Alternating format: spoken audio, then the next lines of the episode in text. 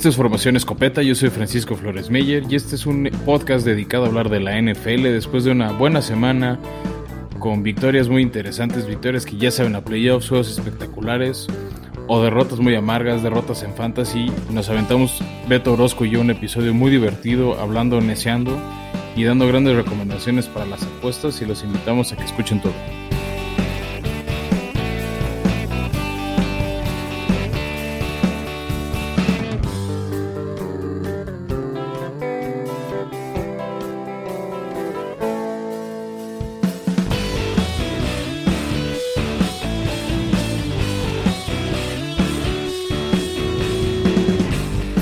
Bienvenidos a Formación Escopeta.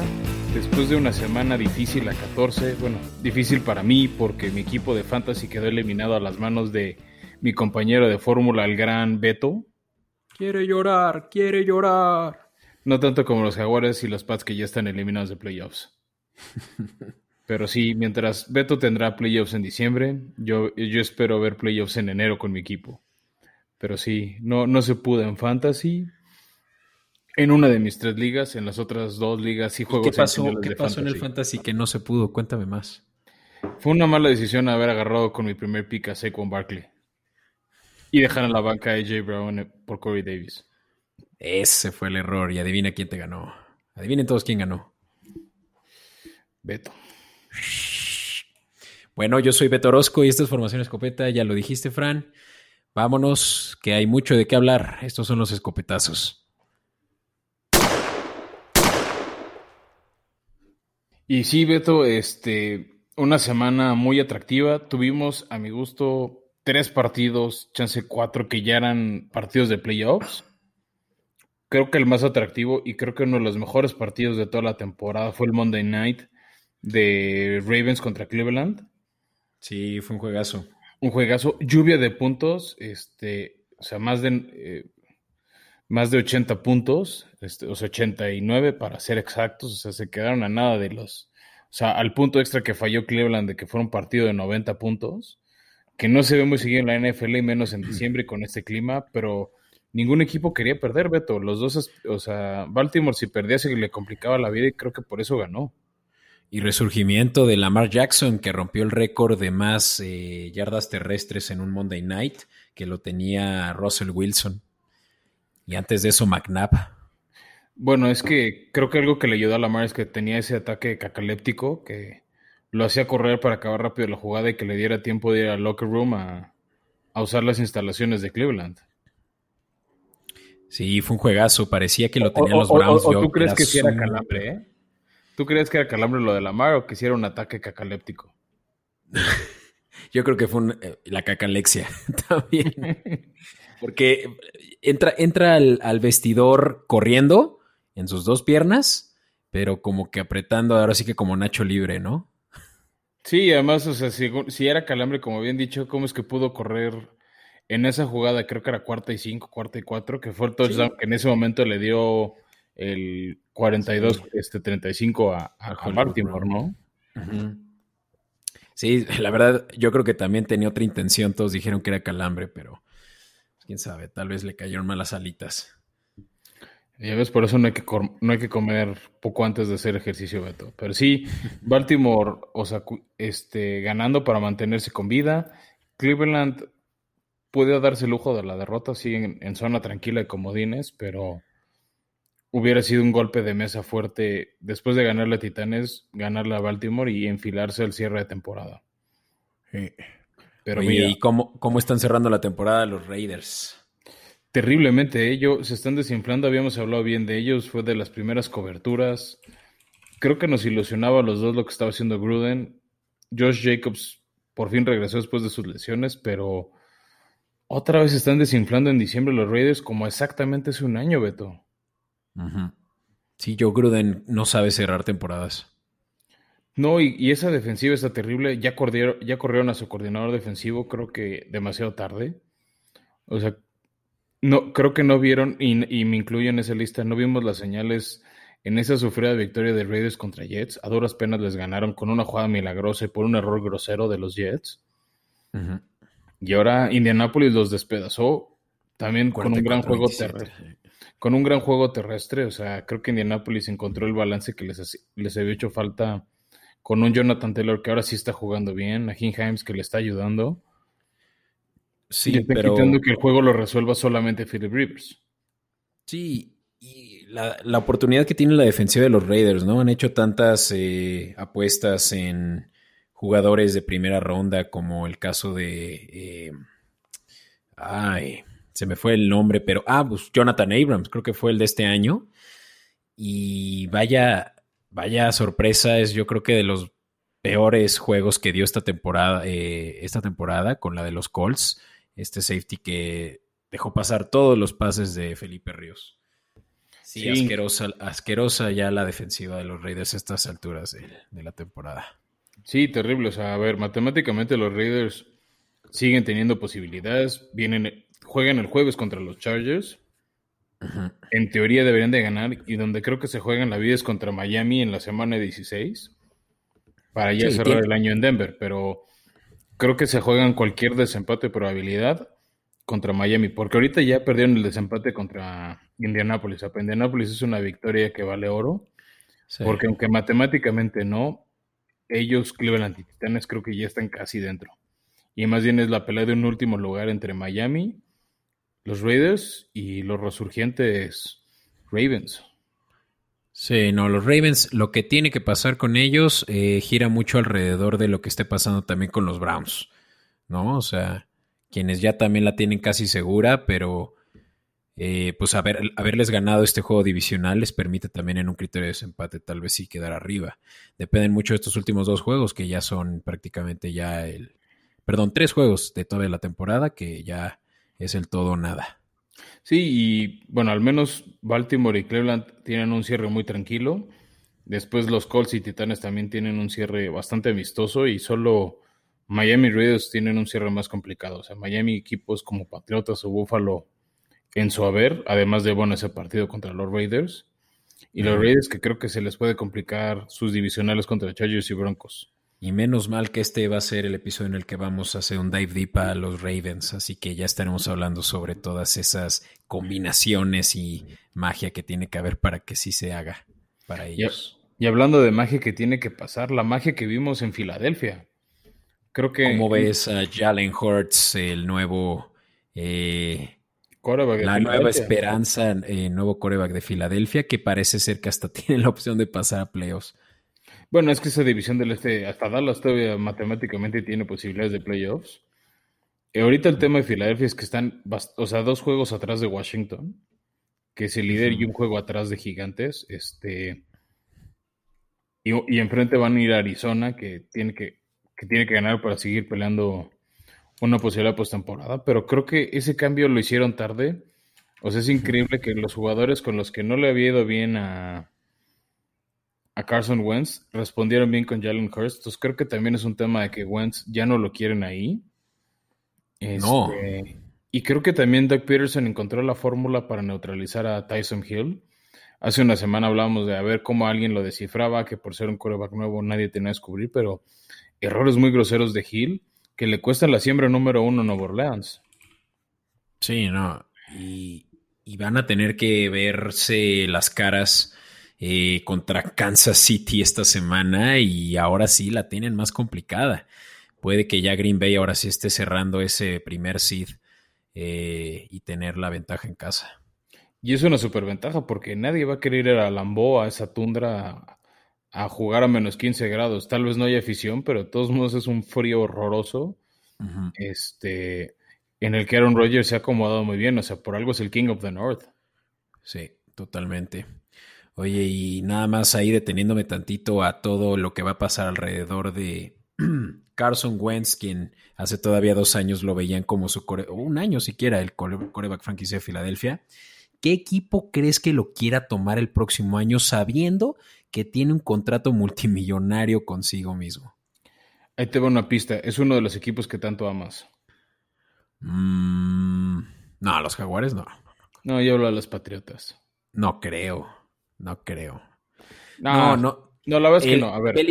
no, le iría mal en un sistema como Patriotas, pero justo por el tema del contrato millonario, lo veo difícil. Yo creo que ser uno con gran salary cap y yo eh, he estado viendo el salary cap. Eh, puede ser, conociendo a los Jets, pero no, teniendo la primera eh, selección del draft. agarrar en lo que, está listo tu primera selección. ¿Sabes quién creo que puede tener la opción? Yo estaba viendo los salary caps de los, de los equipos y el que más opción tiene de poder todavía desembolsar un poco por un coreback transicional es los Colts.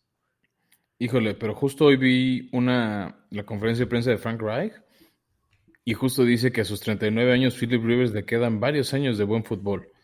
Entonces, no sé, o sea, justo medía las aguas con un par de fans de los Colts y les asusta la idea de un contrato a largo plazo para el señor Rivers. O sea, este año lo ha hecho muy bien, pero no es para cumplir su temporada alrededor.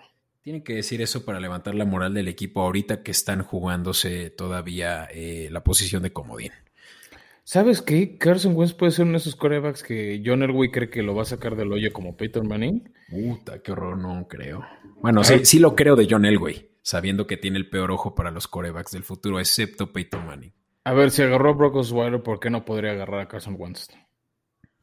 Sí, no, y, y que hay de Drew Locke, que hay de... Bueno, Drew Locke fue uno del draft, a lo que me refiero es agarrar a alguien con contrato y así que pintaba y fue un fiascazo. Para mí el error más grande de Elway fue, fue Brock Osweiler después de la millonada que le dio Texans. Y de hecho es un caso similar al que traen los Eagles. O sea, puede que hasta tengan que entregar junto con Wentz una eh, primera ronda de, draft con tal de que lo puedan sacar con ese contratazo.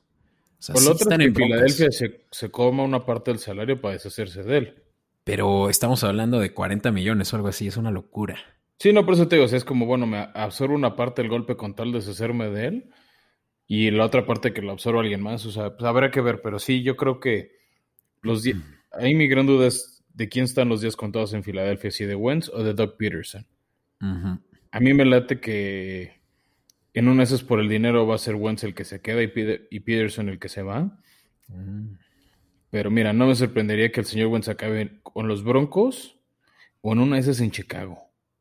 Uh, sí, sí, es interesante también ese spot donde ya vimos que Foles no tiene eh, realmente asegurado su puesto, ya que Mitch Trubisky daba un mejor resultado.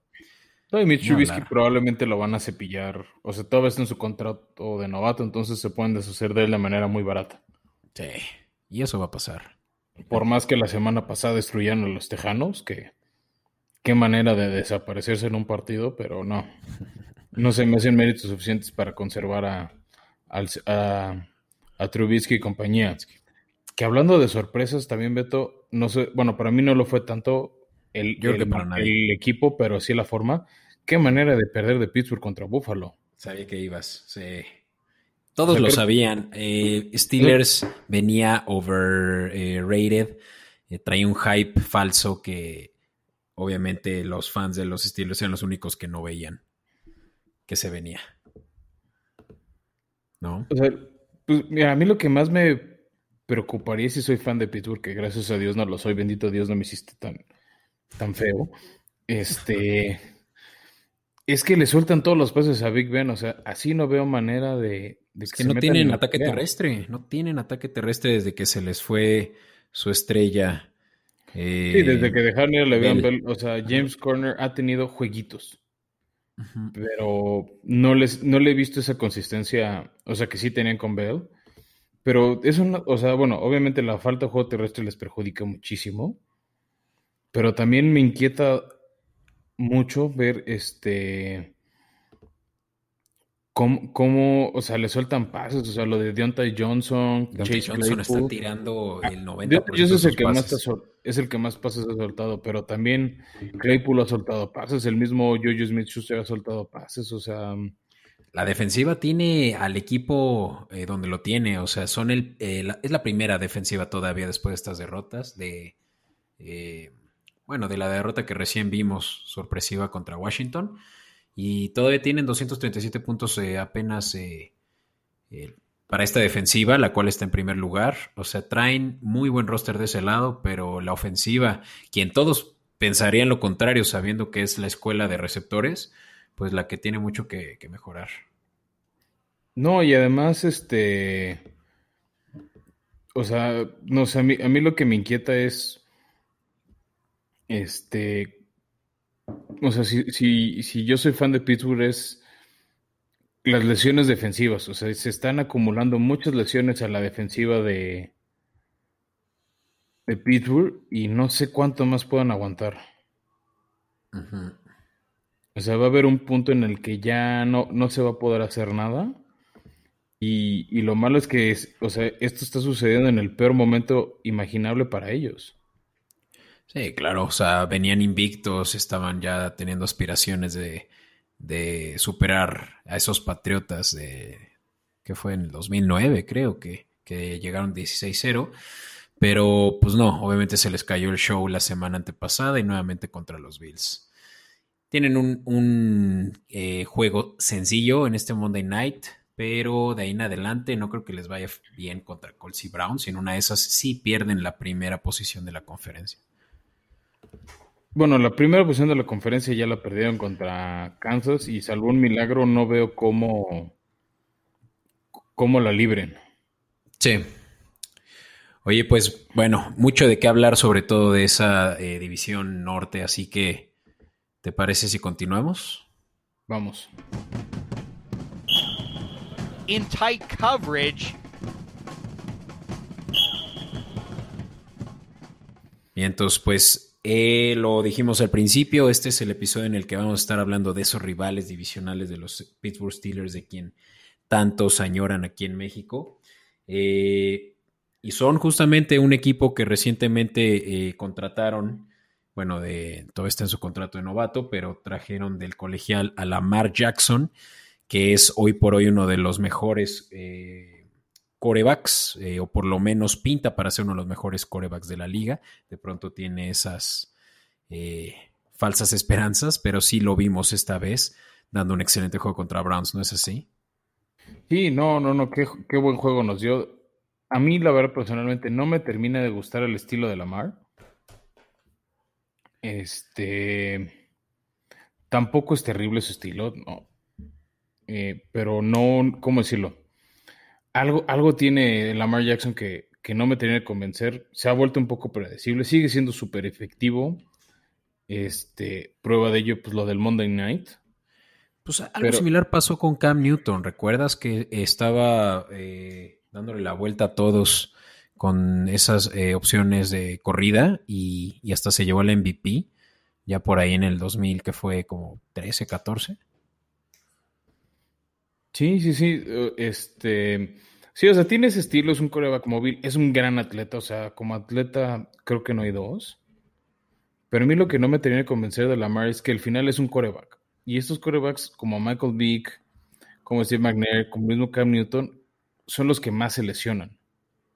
Entonces no sé cuánto tiempo pueda depender Lamar. Y otra cosa que ha tenido su fama es que no sabe aguantar, eso son los famosos chokes.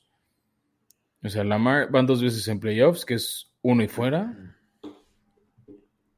o sea, de hecho, de local. O sea, cobijado por su estadio, por su gente, por su rutina, y no pudo ganar Lamar. Entonces, no sé si Lamar es de esos que son grandes jugadores de temporada regular y fracaso completo en postemporada. Le han empezado a dar armas, o sea, tiene jugadores como Mark Ingram, este, Hollywood Brown. A mí el que me gusta mucho es su talent Andrews. Este, este año también agarraron a J.K. Dobbins en el draft, entonces. Pero no tiene receptores, armas le están dando. bueno, pero le están dando armas en el juego terrestre y tiene una defensiva muy buena. O sea, los dos Super Bowls que han ganado ha sido en base a su defensiva. O sea, uno lo ganó Trent Dilfer. Eso te dice mucho de, de ese equipo. Este. Y, y, bueno, a la fecha sigue siendo un pilar muy importante la defensiva de, de los Ravens, ¿o tú qué opinas de su defensiva hoy en día? No, sí, 100%. En el momento en el que Calais Campbell se fue de los Jaguares, mi corazón se partió en dos. Uno de los mejores linieros defensivos todavía a su edad y se lo llevaron los Ravens, todavía para simplemente mejorar lo que ya traían. Que Aiden Kakwe, que estábamos hablando al principio de temporada, se fue también de los Jaguares, por Dios, se fue a, Vikingos. Se fue finalmente pero y ahora terminó en Ravens y ahí está también ya jugando y haciendo eh, una mejor línea ofensiva, eh, defensiva, perdón. Y ni hablar de su, eh, ¿cómo se llama? Patrick Quinn, quien recién también agarraron del draft, linebacker, excelente jugador. Tienen muy buenos defensivos. Marcus Peters también se lo trajeron de Rams. O sea, no deja nada más de hacer buenas eh, adiciones a esa defensiva que ya traía muy buenos nombres. Y, y por todos lados se ve que tienen buenas eh, armas. Nada más que, pues claro, ya saben leer a la mar. Sabemos que el pilar principal de un equipo son los corebacks. Y Lamar Jackson ya está eh, ya es predecible para la mayoría de los equipos desde que lo vimos justamente perder la temporada pasada contra los Titanes. Sí, no, justo de hecho algo que ha repetido en distintas ocasiones Lamar es eso, es de que ya la gente les descubrió la fórmula, desde que vieron esa derrota contra Titanes en postemporada, ya todo el mundo descubrió la fórmula de cómo hacerles daño y sí, sí, yo estaría muy, si yo fuera Harvard estaría muy preocupado. Y la fórmula es la siguiente, necesitas dejar un espía eh, un defensive back que esté al pendiente y no cubriendo, no haciendo man-to-man coverage. Y haciendo esos eh, esquemas de zone y no de man, es donde la mar se le va a complicar y va a ir a correr y ahí es donde ya el espía lo va a agarrar. El chiste, y lo vimos ahora contra los Browns, aquellas jugadas en las que hacían cobertura eh, personal, pues obviamente se les va a escapar un pinche ratero como lo es Hollywood Brown y Lamar Jackson también con lo elusivo que es, pues es cuestión de tiempo para que se, descubran. Entonces es simplemente eso, cambiar el esquema que normalmente es efectivo en cobertura personal a, cobertura de zona. Sí, sí, sí, a ver qué pasa. La ventaja ahorita, lo hablábamos, ¿no? De, este, de Baltimore es que tiene un calendario muy sencillo para cerrar el año. A ver, veámoslo. esta semana van a jugar contra, contra Jacksonville y a mantener la veladora prendida de mi Survivor. Oye, sigo vivo, sigo vivo, me quedan tres semanas. Sí. De ahí reciben a los New York Giants, que bueno, están jugando un poquito mejor y pelean su división, pero creo que de locales y como está jugando Baltimore, o sea, y luego cierran en Cincinnati, o sea, yo creo que le da el año, le da el calendario tranquilamente a Baltimore para cerrar con tres victorias. Que sería 11-5. y acabar 11-5, o sea, Creo que uno de esos lugares, creo que ese lugar de comodín no va a ser ni de Miami ni de ni de Raiders, va a ser de Baltimore y más por esa derrota que acaba de tener Raiders. O sea, si Raiders de alguna manera le hubiera ganado a, Colts, eh, tal vez vería una opción diferente o otra combinación de equipos. Hoy en día no, no veo este, o sea, cómo de alguna manera acabe con mejor, o sea, bueno, habría que ver los desempates y los resultados, pero Creo, que es, creo que es apostable que Baltimore va a acabar por encima de Miami de Raiders. Sí, Miami estaría teniendo, tendría que ganarle a Patriotas esta semana. ¿Súper eh, posible? relativamente posible. Es un juego, es un juego entretenido todavía. Siempre es un talón de Aquiles para los Patriotas, sorprendentemente, y ahora yo creo que más que nunca. Pero después van a Las Vegas y después terminan eh, contra los Bills. Entonces, no está fácil. El caso de Colts es otro. Tejanos nunca es fácil. Pues quién sabe. Pues es que estamos viendo que los Tejanos estaban dando buenos juegos contra ellos mismos una semana. Sí, eh, y después se cayeron contra Chicago. O sea, obviamente, si pierde Indianapolis sería una gran sorpresa. Y de ahí te decía Pittsburgh y luego Jacksonville. Se puede llamar papa. Pero Colts también tiene por ahí dos juegos eh, complicadones. Y y Las Vegas, quien también la tiene casi perdida, pues tampoco creo que esté tan sencillo para ellos como lo está para Baltimore. Así que fácilmente ellos se pueden robar ese, ¿qué sería el quinto seed? En una de esas el sexto o el séptimo, tal, o sea, por puros temas de desempate, porque el quinto seed pertenece al otro equipo que hay que hablar en esta cobertura, Beto, y es nada más y nada menos que los Cleveland Browns, un equipo que históricamente ha sido tachado de malo. ¿Cómo no? Este, y que justo ahora está dando la pelea. Eh, está gustando, me está gustando cómo juegan. Acabo de ver hace una semana cómo le ganaron bien a Titanes. Bajaron el ritmo, pero le estaban dando una arrastrada súper dolorosa. Sí, fue un gran juego. También sumaron casi 80 puntos ahí. Este, y a un fumble de Titanes en zona roja de poner el juego más interesante. No sé si lo hubieran ganado, pero por lo menos lo hacían más interesante. Ahora, ¿qué, qué hay de Baker Mayfield alrededor de este equipo que parece estar tan bien, tan bien coachado y tan completo? Mira, la número uno es eso. Creo que Kevin Stefanski, para mí, lo dijimos la semana pasada, es mi, es mi candidato, Flowers, para ser el coach del año, incluso por encima de Brian Flores, que lo ha hecho también muy bien. Este. Pero quién este también, o sea, pero ve que lo han rodeado de talento. Creo que los pilares es que tienen un gran juego terrestre. Nick Chubb es un gran corredor, o sea, creo que gracias a él fue que sí me pudiste ganar en fantasy. Sí, no, no tenías mucho que ganar teniendo. Eh, Nick Chubb está promediando 5.3 yardas por eh, juego, perdón, por acarreo y eso ya supera a los más grandes corredores que hemos visto en la historia de este deporte. Y hablo de John Brown, hablo por ahí también. Jim Brown. Jim Brown, disculpa. Y, otros dos corredores, pero de la calidad eh, que no se esperaba de un, de un, corredor que ni siquiera tomaron en primera ronda, como Nick Chubb. Y, y vaya corredorzazo que traen ahí. Y solo y, y como primer back y complementándolo, Kareem Hunt, quien hace tres temporadas estaba rompiéndola en Kansas City. Sí, bueno, pero por algo, o sea, Kansas City lo soltó, pero por un tema legal. Sí, sí, sí, sí. Sí, esos son temas mayores, sí, sí. El caso de, creo que estaba paleándose a una mujer, ¿no? Horrible. Sí, al parecer era que golpeó a su esposa y por eso con justa razón lo, tuvieron que dejar ir, o sea, creo que... No, creo que fue más bien así como una disputa ahí en un hotel y la pateó y no era su esposa, pero sí, sí, un caso Deplorable. O sea, el chiste es deplorable y triste. Pero lo otro que también tiene los Browns es, tiene un buen, o sea, a mí, pues hizo mucho ruido Odell Beckham Jr., pero a mí el que me gusta como receptor, de hecho ha sido una buena opción para mí en fantasy, es Jarvis Landry. Sí. Lo he hecho muy bien y creo que otra de las sorpresas por ahí es Donovan Peoples Jones, que a partir de la lesión de, de, de OBJ ha jugado buenos partidos. Sí. Y también tiene a Rashard Higgins. Traen buenos receptores. Y de Tyrant me gusta David Njoku, eh, o sea, y la línea ofensiva no tiene, bueno, o sea, da igual los nombres, nadie se lo sabe, pero en general le ha dado buena protección a Baker Mayfield. Cuando se ha tenido que mover, le han comprado el tiempo suficiente para que pueda lanzar. Oye, pero dale su lugar a los, a los pobres linieros ofensivos. Ellos son los que se llevan la mayor chinga.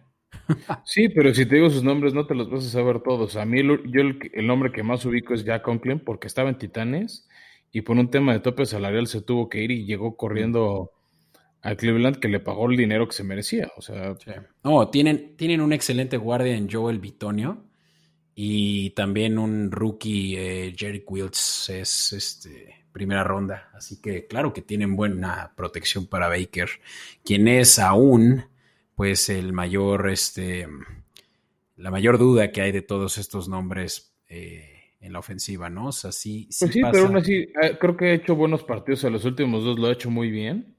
Pero obviamente hace mucho el balón demasiado. Sí hace, sí hace muchas cosas con el balón todavía dentro del. Eh, eh, ¿Cómo se llama? En, en, el pocket que no debería estar haciendo. Le cuesta tomar decisiones. Y bueno, pero eso es poco a poco con la experiencia y creo que está siendo bien coachado por Stefanski para ir quitándose esos errores. Y también creo que algo que le ayuda es que en general tienen buena defensiva, o sea, el pilar o, el nombre que más brinca la defensiva es Miles Garrett, que se volvió bastante infame por cómo perdió la cabeza hace un año contra Pittsburgh, el agarrar el casco para intentar golpear a otra persona, le dio como un poco de brinco a la infamia a mi gusto, pero es un gran jugador, o sea, es, es un muy buen defensive end, este, tiene buenos esquineros como Denzel Ward. Sí. Este Grady Williams. Ah, no, creo que él está lesionado, pero también fue una primera ronda. Pero... un safety que anduvo algún tiempo en Minnesota, que es de los hombres de experiencia en Andrew Sendejo. Mm. Este, por ahí Carl Joseph también es buen safety. Este. Ronnie Harrison también. No, y, y, bueno, un linebacker que ha estado empezando a hacer ruido por las intercepciones, por los fumbles que ha provocado, Zion Takitaki.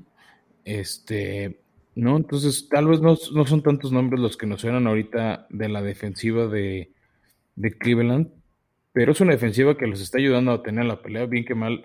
Solo tiene cuatro derrotas Cleveland este año. Sí, contra Pittsburgh, que es como la de cajón. Dos contra Baltimore. pero ahí están en la pelea los Browns, o sea, no... Este, van a estar en playoffs, ya aseguraron una temporada ganadora, para ellos era un logro importante, por ahí creo que les va a doler que perdieron contra los Raiders. Sí, pero este, hablamos, hablamos de la primera vez que pasarían a playoffs desde hace 25, 26 años, algo así. Cerramos la mente, aún así tal vez es, más, es menos, pero sí, definitivamente van a volver a playoffs. Y creo que no es un equipo que todo el mundo se quiere encontrar. Aunque no es un equipo de playoff, de perdón, de Super Bowl. Siento que traen. No, eso es Kansas. Pero por lo menos es un equipo que va a dar gusto ver en playoffs. O sea que su, su estilo de juego puede ser atractivo o agradable a la vista. Sí, sí, sí. Como, lo decíamos, Nick Chubb, gran corredor, y Jarvis eh, Landry está dando mejores juegos que con su compa Odell. Así que sí, sí es un agasajo de puntos siempre ver a los Browns y eso, eso siempre es padre. Sí, bueno, Beto, para cerrar cobertura, originalmente íbamos a hablar de los Cincinnati Bengals, pero pues no hay mucho que decir. Es un equipo sin línea ofensiva, por eso se lesionó Burrow, que pinta ser un gran talento, una mejora de lo que era Andy Dalton. Este, Tienen otro buen receptor en T. Higgins. No tienen defensiva. Les surge agarrar piezas en el próximo draft. Pero lo primero creo que es un liniero más. Por más de que se acaban de ir. Tienen una línea para proteger. O sea, obviamente. Por ahí tienen corredores interesantes como Mixon. Tienen a Tyler Boyd. Este. O sea, por ahí hay, dos, tres piezas a la ofensiva o armas que puede jugar Burrow, pero si no tiene protección, no les va a durar nada esta promesa de LSU y Creo que es todo lo que podemos decir en este momento de Cincinnati. Lo único que está padre es que eventualmente Cincinnati va a encontrar una manera, porque así es como siempre lo han hecho. Ellos son de siempre remar contra corriente, pero qué buena división está del norte, ya viendo que son tres equipos los que dan pelea de postemporada y una promesa en Joe Burrow en este cuarto equipo que probablemente va a estar eventualmente si dando batalla. Sí, no, claro, creo que es una división que, se, que nadie va a querer jugar contra ella. Creo que también fueron afortunados en su calendario, o sea, les tocó jugar contra el este de la Nacional, entonces eran cuatro victorias de cajón para todos, menos Pittsburgh, que perdió con Washington. Este, pero les tocó un calendario relativamente fácil tanto a Cleveland, a Baltimore como a Pittsburgh, o sea, a ver, todos le ganaron, bueno, faltan partidos por ahí, alguno que otro contra los Giants, pero le ganaron a Filadelfia, le ganaron casi todos a Washington, a Dallas. Entonces, este, pues finalmente, o sea, ganar es ganar, eso siempre suma, eso siempre ayuda. Pero creo que eso es, o sea, también han sabido capitalizar las bondades de su calendario. Y bueno, es parte de las reglas de juego y creo que eso es lo que nos va a hacer ver a tres equipos del norte en la, en la postemporada, como en una de esas vemos a tres del oeste en la nacional en postemporada también. Sí, no, buenos tiempos para todos los eh, fanáticos de los Browns que por fin van a estar viendo a su, a su equipo de nuevo en postemporada. O capaz y con eso ganan nuevos fans, ¿no? ¿Cómo no? ¿Cómo no? Y hablando de fans, Beto, y de expertos, ¿qué recomendaciones nos vas a dar para el fantasy? Son playoffs y la gente quiere ganar semifinales para de perdida estar en el segundo lugar y no tener que pagar su fantasy. Órale, Fran, pues saca la libreta porque te voy a dar las recomendaciones que hubieras esperado para ganarme esta semana.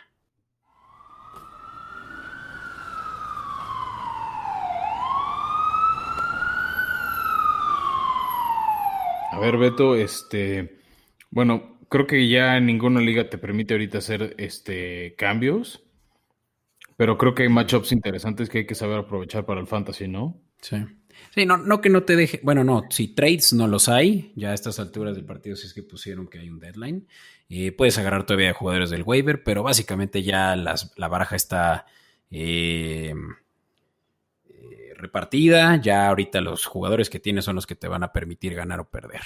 Y, yo creo que más que ver exactamente qué hay disponible, es ver cómo hacer que tu juego con lo que tienes se haga mejor, ¿no? Y creo que es justamente, y varios lo tienen disponibles y eh, abren el browser y ahí tienen muchas más herramientas para analizar, eh, pues que van a haber defensivas que van a permitir muchos más puntos en average que otros, ¿no? ¿Qué tal el caso de los Titanes que van contra Detroit? O sea, Eric Henry es un must, eh, creo que no hay duda, pero pues claro que va a ser. Y me atrevo a decir que no es Tannehill, ¿eh? Lleva varios partidos de 200, 300 yardas. Sí. sea, la semana pasada, pues sí, fue un flan, fue Jacksonville, pero este, Tannehill lanzó para 200 yardas, el tractorcito corrió para 200 yardas y dos touchdowns. Creo que contra Detroit de locales va a haber puntos, o sea, creo que esas son las armas y ya lo habíamos dicho, AJ Brown es un buen matchup favorable. Otro de los matchups que a mí me gusta son los jugadores de Buffalo, especialmente Stephon Diggs y Josh Allen contra Denver. Mm. Sí es una buena defensiva, pero creo que vienen inspirados los Bills. Híjole, no estoy tan seguro de esa. Tal vez si es un flex, eh, sí. eh, Definitivamente Dick sí. Pero ya, no sé, tienes a Cole Beasley ahí, pues no estaría tan seguro de meterlo. Mm, ¿Qué tal esta, esta opción, Fran? Kenny Guladay ha estado lesionado, pero va contra una de las mm, secundarias más papas en Tennessee, justamente. Pues sí, a mí la inquietud que tengo es más bien que al parecer no va a jugar Matthew Stafford. Este, tiene lesiones en las costillas. Dicen que el partido pasado el dolor que él sentía en el pecho y en todo el cuerpo era insufrible. Este, de todos modos, creo que era estar encantado que iba a derrotar este Green Bay a los Lions, pero no sé, o sea, si no está su coreback titular, la opción de Detroit es Chase Daniel. Entonces, si está jugando Chase Daniel, yo no me iría por Golladay. Este, precisamente por eso, porque no sé qué, qué tanto le den el balón, qué tanto confíen en él, ¿no? Porque de otra manera también incluso te diría que TJ Hawkinson, su tight end es una buena opción este, en cuanto a matchup. Ya estamos en playoffs, Fran. Recuerda, aquí sí es todo o nada. No, por eso tú quieres ahorita los que van a hacer puntos, entonces Claro. también, por ejemplo, a mí uno que me gusta es Andrews de Baltimore, creo que tienen un partido papa contra los Jaguares. Sí, el tight end. Este, el tight end, o sea, Justin Tucker también, la defensiva de Baltimore definitivamente. No sé quién va a estar lanzando las intercepciones por parte de Jacksonville, si va a ser Minshew. Va a ser Minshew. ¿O va a ser ya, Glennon? está, ya está confirmado. Va a, estar- va a dar buen juego. O sea, Minshew, Minshew tiene que hacer todo lo posible por tener un- una chamba el próximo año. Y yo creo que no le va a hacer caso a nadie respecto a estamos tanqueando, Minshew. Así que, pues por ahí regala el balón, no este menso un rato en él. Minshew va a jugar. Sí, pero lo acabamos de hablar en cobertura. La defensiva de Baltimore es muy buena y creo que no, no se van a doblar tan fácil. Mm. Oye, los que estoy- sí creo que se van, los donde sí creo que hay que sacar el matchup, o sea, casi que sea el que tengas va a funcionar, es un jugador de los Rams que van a jugar contra los Jets. O sea, creo que va a haber muchos puntos por parte de los Rams. O sea, los Jets acaban de comerse 40 puntos de los Seahawks y pudieron haber sido más. ¿Meterías a Goff si lo tienes? Goff. Justo estoy en ese debate y me gusta la idea porque es local. Este, creo que contra los Jets le van a dar chance de hacer más cosas. Obviamente el pilar de, de los Rams, lo vimos en, en la manera en cómo eliminaron a tus Patriotas el jueves, es el juego terrestre. Pero de vez en cuando tienes que lanzar para que no, no sepan que todo es corrida. Aunque sean los Jets, van a predecir de, bueno, me van a correr por quinta jugada seguida. Sí. ¿no? Entonces yo creo que este por ahí Go- Goff va a lanzar el balón simplemente para distraer. También otro matchup que creo que conviene mucho es jugadores de Pittsburgh contra Cincinnati. Incluso aunque estén soltando pases, algunos lo van a atrapar. Y es donde va a estar el peligro contra, contra los Bengals, ¿no? Oye, y vi que Debo Samuel ya está fuera por el resto de la temporada, receptor que no ha hecho tantos puntos para San Francisco, pero sí es un game changer en esa ofensiva. Van contra Dallas, quien todavía está peleando por la división y en una de esas, eh, pues creo que no tienen ahora sí armas los, los 49ers. Hablando de armas, ¿jugarías a Zeke Elliott? O sea, ha sido una temporada terrible la que, la que nos ha dado Elliott en temas de fantasy. Nel, yo la neta no lo metía ya. O sea, obviamente depende de las opciones que tengas, pero no sé, me pones entre Austin Eckler, quien... No, Austin Eckler ha dado buenos puntos, estoy viendo, pero eh, tal vez como un flex, eh, no creo que ya Ezequiel valga ni siquiera un RB2 y me iría primero por un Devin Singletary, eh, hasta K-Makers puede que haga más puntos esta semana que, que Ezequiel. Ya, y donde sabes, donde tengo miedo yo los matchups, es si tengo algún jugador de Nueva Orleans, porque van a recibir la visita de Kansas. Sí, no manches. Este, o sea, creo que no es tan mala la defensiva de, de Nueva Orleans, o sea, no creo que van a ser, o sea, no, no sé qué tantos puntos puede hacer Tariq Hill como venía haciéndolo las últimas semanas. Este, Mahomes, obviamente, si lo tienes, no lo vas a banquear por nadie. Este, pero no sé cuántos puntos pueda regalar la ofensiva de, de Kansas City igual. O sea, creo que armas como Michael Thomas pueden hacerle puntos a Kansas City. ¿No? O sea, Sí. Ojo, Kansas- ya, ya va a jugar Breeze, ¿no? Es lo que esperamos. Ya ver a Breeze. Sí, o sea, este justo dijeron que por eso no jugó en la derrota contra Filadelfia, porque ya porque lo están guardando justo para esta semana. Y después de que Nueva Orleans perdió la siembra número uno, con más ganas quieren alinearlo. Sí, no, ya vieron que el experimento de Tyson Hill estuvo chido, pero hasta ahí. Y es un, es un must el que ya regrese Breeze, quien acabo de ver que todavía no lo confirman. Entonces, sí, eso hasta peligra para eh, quienes tengan a Michael Thomas en, en su posición, ¿no? Porque vemos que hace puntos, pero no es un Davante Adams o un. eh,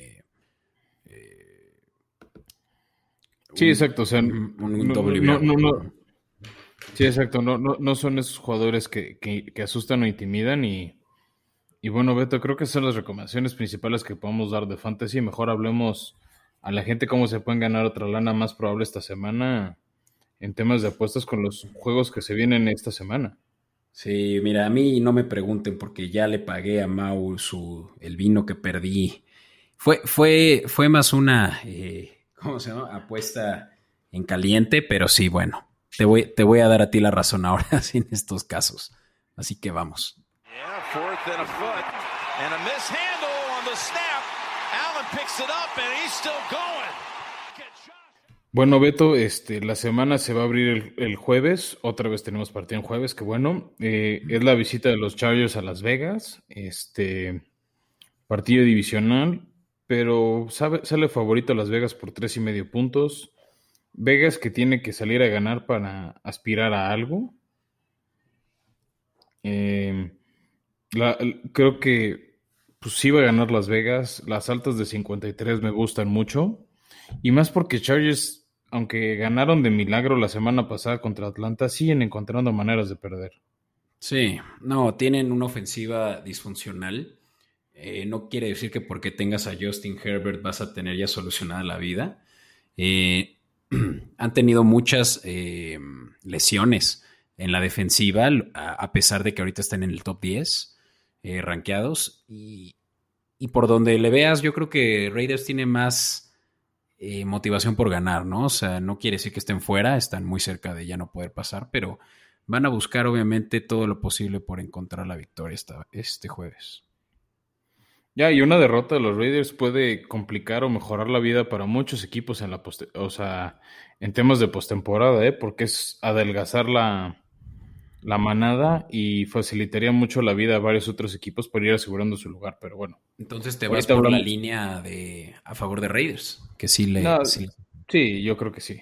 ya. O sea, una, una derrota de los Raiders sería demasiado sorprendente a estas alturas, pero bueno.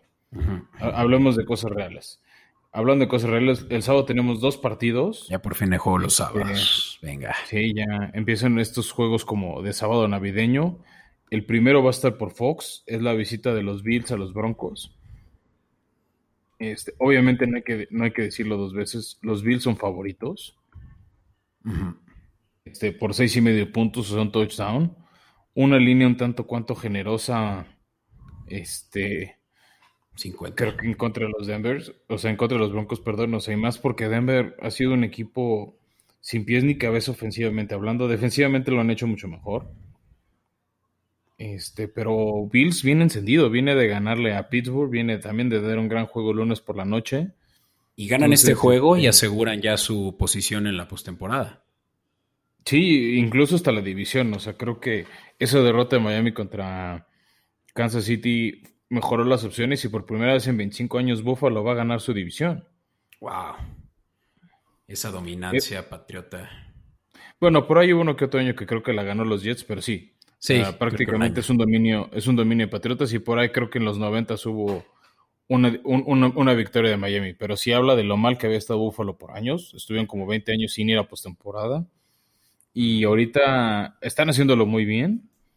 Y, sí, creo que le va a ganar sin problema a los Broncos.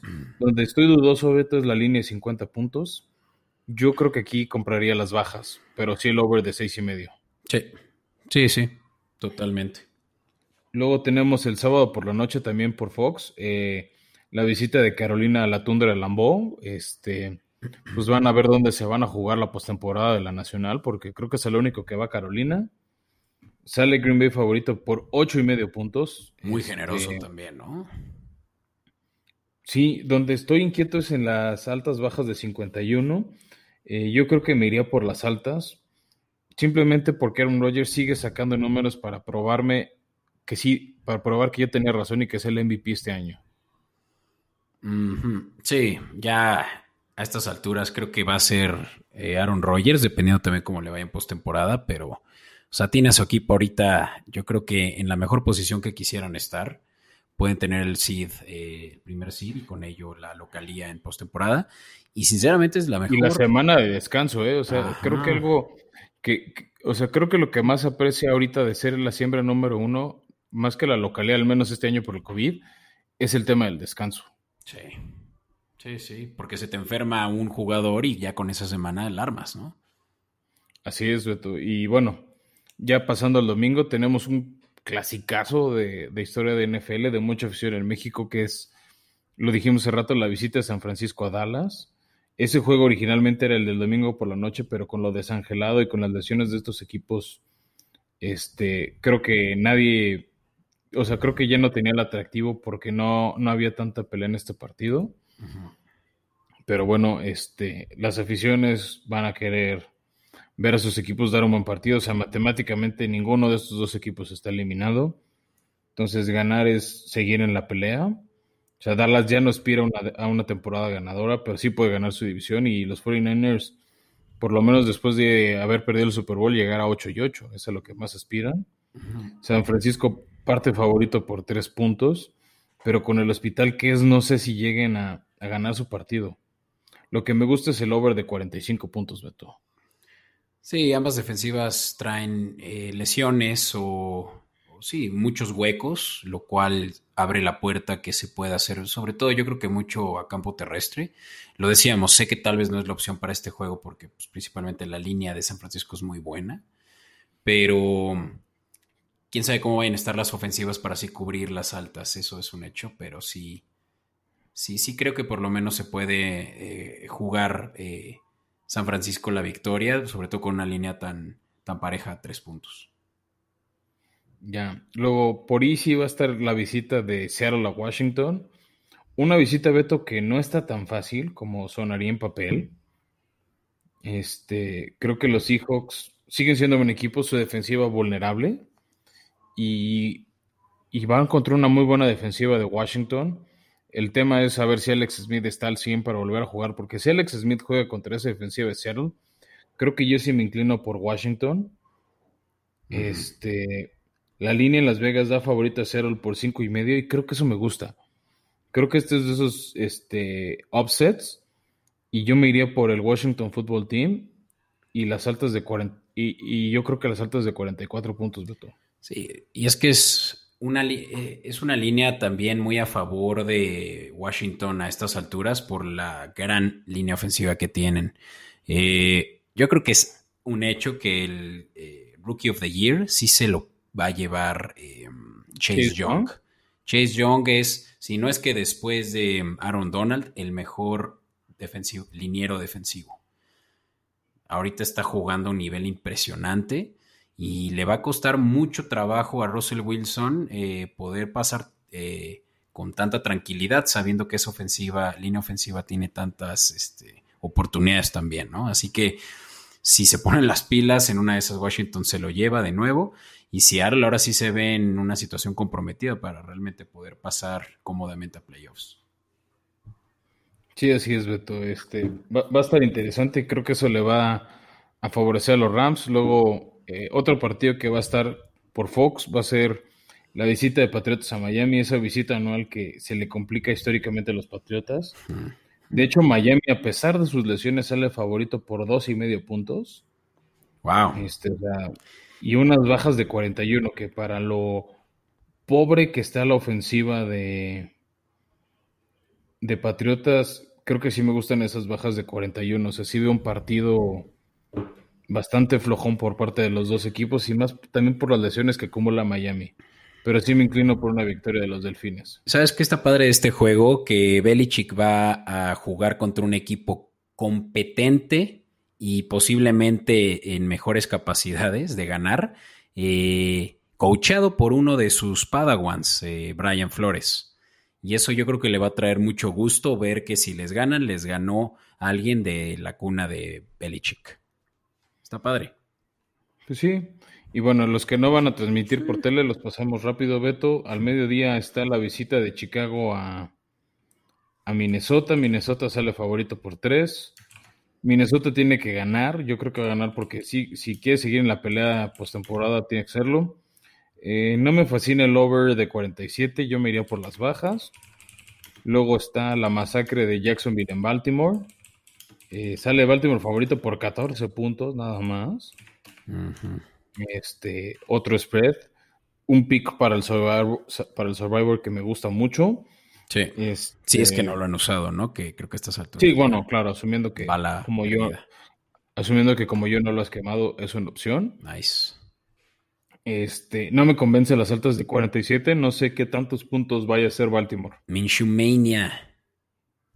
Eh, va a ser su touchdown para convencerlos de que no necesitan un coreback. Yo creo que sí me voy por la línea de menos 14, no manches. O sea, Minshew va a jugar por su vida este juego.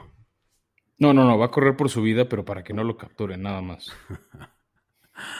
Eh, luego tenemos la visita de Tampa Atlanta. Igual, otro equipo que tiene que ganar para seguir en la pelea, que es Atlanta, digo, que es Tampa. Eh, sale favorito por seis puntos. Creo que pueden cubrir esos seis puntos y me gustan las altas de 50. Creo que Atlanta, que ya no tiene nada que pelear más que hacerle la vida incómoda a Tampa Bay, puede salir a hacer puntos. Matt Ryan se acomoda bien en su estadio, entonces este Ah, pero me ojo, gusta sobre todo las altas. ojo, o sea, ¿a quién le gusta eh, jugar más que a Brady contra los Falcons? Los tienen, pero caladísimos, lo tiene caladísimos. eh, No, claro, pero por eso me gusta el tema de las altas de 50 puntos y, y que gane Brady por cubriendo el touchdown. Mm, Y la línea, claro. Sí, sí. Ah, bueno, sí. Por, por touchdown te refieres a la línea, claro. Sí, este, este es un juego, creo que va a estar mucho a favor de la experiencia que Brady tiene ante un equipo en su casa. Bueno, no que hayan jugado en Atlanta, ¿verdad? Pero, pero sí se sintió como tal aquella derrota de Super Bowl de Falcons en el Super Bowl 53 y bueno, pues, no, 52. Y, y va a ser un buen juego. Sí, pero, si no pero fuera. creo que sí, sí, creo que sí llegó a ganar el Super Bowl contra los Rams Tom Brady ahí en Atlanta. Mm, mira, mira, mira. Pues ahí está. O sea, Brady, Brady donde mejor se siente cómodo jugando. Así que sí, sí lo saca. Sí, no, sin problemas. Otro que también creo que saca su partido sin problemas es Colts contra Houston. Houston que sí se le complicó hace un par de semanas a los Colts, pero ahorita ya eliminados, después de esa fea derrota contra Chicago, yo creo que sin problemas Indianapolis cubre la línea de siete puntos. ¿No crees que Deshaun vaya a jugar ya enrabiado y nada más con querer demostrar que es posiblemente el segundo mejor coreback de la liga? Como rival de división de los Colts me fascinaría decirte que sí, pero no veo cómo Colts pierde este partido. Mm. Y más en su estadio y más de que se complicaría la vida de playoffs si lo pierden. Sí, Sí, tienen, creo que mucho, tienen mucho por perder si, si esto de nuevo, porque ya casi lo pierden hace dos semanas. Pero sí, los Colts se las tienen que poner las pilas contra Tejanos. Buen juego. Yo, Sí. me voy, yo me voy por la línea de Tejanos. ¿eh? Yo creo que va a ser un juego bien apretado. Y como dices, de Sean Watson me gusta para el tema de las altas de 51 puntos. Otro equipo que tiene que ganar, que también puede ser su opción para Survivor, son los Titanes que reciben a Detroit. Sí, este es un no-brainer. Hasta más que el de Este, Jaguares. Lo que no me tenía que fascinar es el spread de 10 y medio puntos. O sea, luego estos partidos es donde se complica la vida a Titanes. Entonces, yo creo que como pick ganador Tennessee sí, no me fascina la línea de 10 puntos, pero sí las altas de 51. A menos, claro, o sea, y habría que estar muy atento de si sí o no va a jugar este Matthew Stafford, porque si está fuera, yo creo que no me iría por las altas de 51. No, y de hecho por eso la línea está en 10, pu- está en 10 puntos, porque si no juega Stafford es un juego ya así olvidado para ellos. Y teniendo ese tractorcito que te quería preguntar, ¿tú crees que sí supera las 2.000 yardas? Híjole, me fascinaría volver a ver un corredor de Titanes superar la marca de 2.000 yardas. Y Chris Johnson, ¿no? Fue el primero. Chris Johnson, CK, CJ2K. La gran duda para mí es qué tan importante es que juegue esa semana 17. Claro, claro. Porque si Titanes ya está, ya saben dónde va a estar en postemporada, no me sorprendería que lo guarden en la semana 17 para que llegue descansado a playoffs. Sí, sí. Que, que es Ahorita un récord personal si no es un récord de equipo antes, ¿no? Sí, ahorita necesitaría promediar 160 yardas en los tres partidos que quedan para llegar a esas 2.000 yardas. Que es posible. Por cómo juega y cómo juega Henry en diciembre, lo veo muy posible. O sea, viene de un partido de 200 yardas y dos touchdowns contra Jacksonville. De hecho, es el, es el primer jugador con cuatro partidos de esos, Beto. De Wow. 200 yardas y dos touchdowns. Ni Jim Brown, ni la Damian Tomlinson, ni, ni Barry Sanders tenían eso. Ellos tenían tres. Henry ya tiene cuatro. Órale. Y No, me sorprendería una vez que contra Detroit tenga el quinto. Estaría muy chingón, la verdad es que es un jugador saso. Yo me acuerdo cuando entró a la liga y se veía bien flaquito, ¿no? o sea, de verdad creció impresionantemente estos últimos años. Es, es enorme. Y es rápido, o sea, no- aparte de enorme, lo- o sea, lo que impacta cuando lo ves en, per- eh, en persona es lo rápido que se mueve para el tamaño que es. Sí, no, no, no lo tacleas a menos de que te vayas para las piernas. Y aún así, ¿eh? Sí. Y Gran bueno, jugador. pasando los, pasando los juegos de la tarde, en Televisa va a estar la visita de Filadelfia, Arizona. Creo que va a ser un juego entretenido. La eh, el segundo partido que inicia Jalen Hurst. Este, los dos tienen que ganar porque aspiran a postemporada. Creo que decir que Arizona es favorito es medio obvio. Sale favorito en las apuestas por seis y medio. Me gusta, no me gusta la línea, creo que va a ser un juego más cerrado. Filadelfia se ha encargado de que no se cumplan los spreads en su contra, aunque sean derrotas. Están vendiendo cara a la derrota, pero sí me gustan las altas de 49 y medio y más porque es un estadio cerrado. Este, Filadelfia creo que está inspirado por Hurts, creo- lo, lo hablábamos, ¿no? ¿no? Creo que no les terminó de convencer. O había pleitos con Wentz, entonces este, creo que van a, van a vender cara a su derrota. Y hablando de derrotas, los Rams reciben a los Jets, cheque el portador. Sí, sí. Este, Otra vida de que- Survivor, ¿no? Si por ahí no la han usado. Exactamente, ¿no? Creo que los tres picks de Survivors clave serían Baltimore, Titanes y los Rams, si es que no los han usado. Este, lo que no se ve todo es la línea de 17 puntos a favor de los Rams. Sí, no manches, altísima. Y no lo sé, Bueno, justo hace una- por lo que decíamos, eh, Jared Goff no es especialista en hacer muchos puntos. Si, Pero esa ofensiva terrestre podría hacerlo. O sea, a ver, Seahawks les hizo 40 la semana pasada. Sí. Mm, no lo Me sé. queda claro, Goff no es tan explosivo como Russell Wilson, pero aguas, o sea, pero sí, te yo te diría, no me gusta ni el over de 44 ni el spread de 17, simplemente porque se me hacen muchos puntos. Sí. Sí, este está difícil, ¿eh? No, no sabrías escoger a los Jets a estas alturas de, de la temporada, en las que lo único que quieren hacer es perder, y esta línea de 17 puntos. O sea, y más por lo que acabas de decir, la ofensiva de los Rams no me termina de convencer para hacer tantos puntos. Sí. Sí, yo me voy Y por, yo me voy por esa baja. Eh, Y luego para cerrar, creo que el mejor juego de domingo por la tarde, la visita de Kansas City en Nueva Orleans. Fue nuestro pick de Super Bowl, Beto. Este, si juega Breeze, creo que va a ser un buen partido. Si no juega Breeze, eh, creo que puede perder un poco de atractivo. Este, pero de todos modos creo que es un buen partido. O sea, creo que es el mejor equipo de la nación, de la americana contra uno de los mejores de la nacional. Esa derrota hace unos meses este, de Nueva Orleans en Green Bay les ha doler mucho. Y a ver si esta no les genera una cuarta. Oye, Este, no me dejarás Está mentir. Este, Dime, dime. este no fue tu, eh, tu Super Bowl pick de hace unas cuantas semanas. ¿Es? Es mi Super Bowl pick. O sea, desde agosto, Beto, nuestro primer episodio fue mi pick de Super Bowl y, y qué padre que lo podemos ver. Espero Drew Brees juegue para que sea ese partido atractivo. Ahorita sale favorito Kansas por tres. Creo que sí tomaría esa línea de tres puntos a favor de, de Kansas City. Depende mucho de Breeze, ¿no? Esa línea. Por eso, si no juega Breeze con más ganas, va a ganar por tres puntos o más Kansas City. O sea que si ahorita la ven, agárrenla. Sí. Sí, y el over de 51, siempre y cuando juegue Breeze me gusta.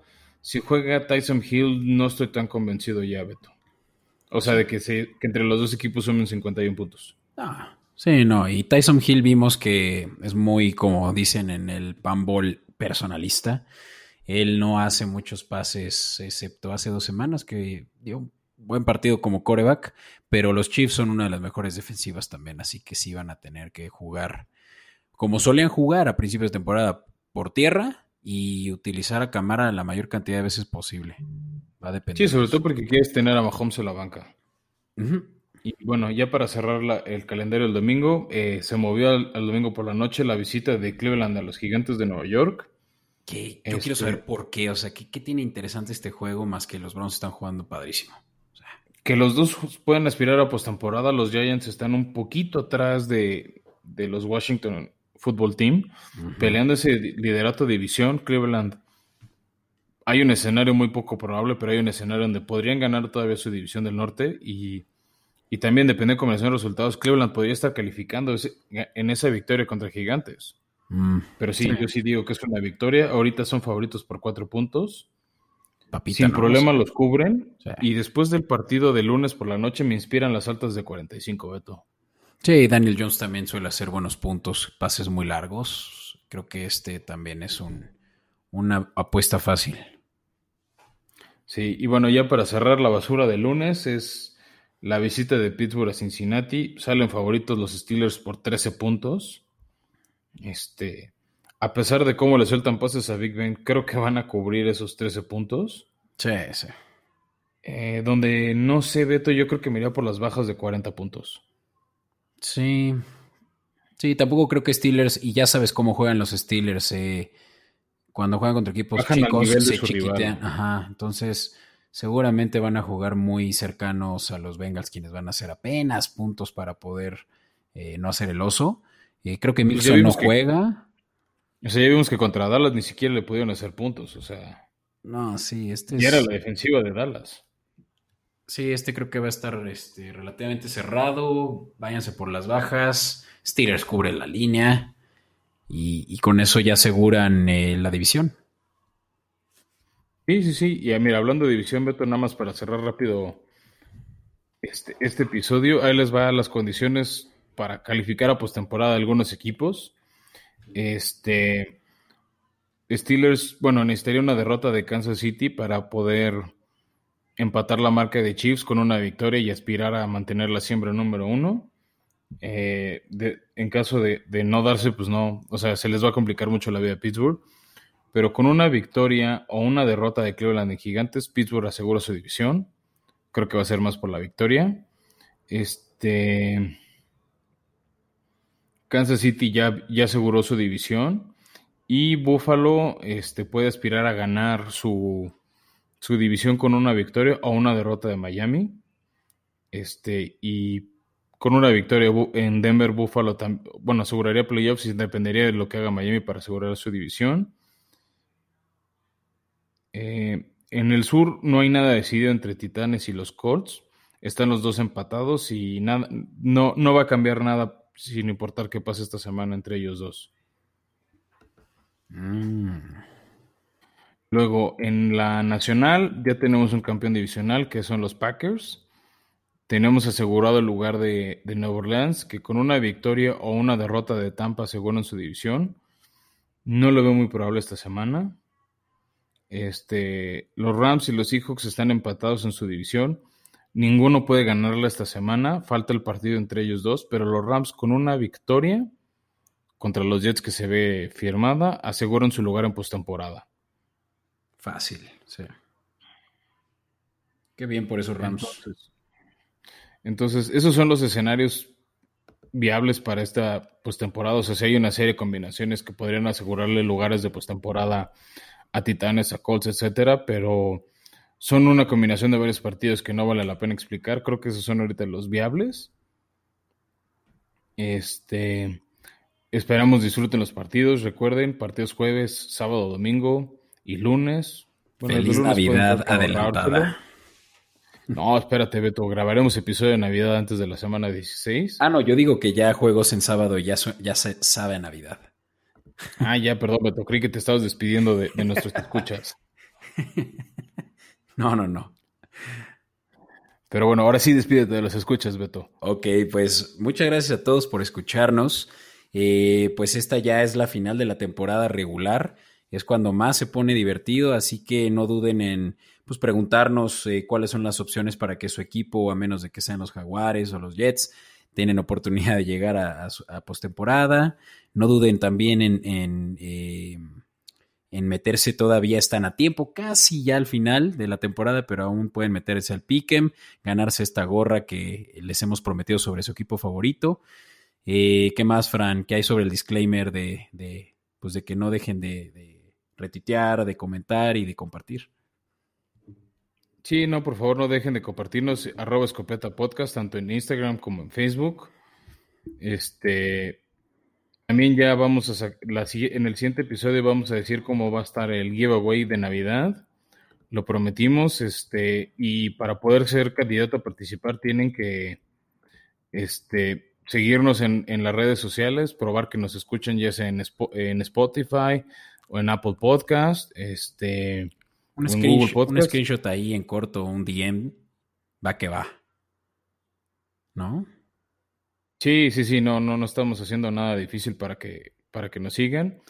Este, y pues que tengan buen fin de semana, ojalá su equipo gane, ojalá ganen en Fantasy, excepto si juegan contra mí. Y Pero tú que ya su equipo gane para que... No, en esa liga, Beto. es, lo bueno de participar en más de una liga. Ah, sí, me, tienes, me tienes que dar eh, por lo menos ese gusto de poderme burlar de ti en fantasy. Pues sí, pero por lo menos ya te diré que es ver a mi equipo jugar en postemporada. Porque ninguno de tus 28 equipos va a llegar. Estoy tan acostumbrado que no pasa nada. Qué bueno, Beto. Acostúmbrate porque ya vamos a tener una postemporada sin Belichick. Sí, caray. Pero bueno, pues muchas gracias a todos por escucharnos. Em, estamos para ustedes en redes sociales y hasta la próxima semana. Nos vemos en la próxima.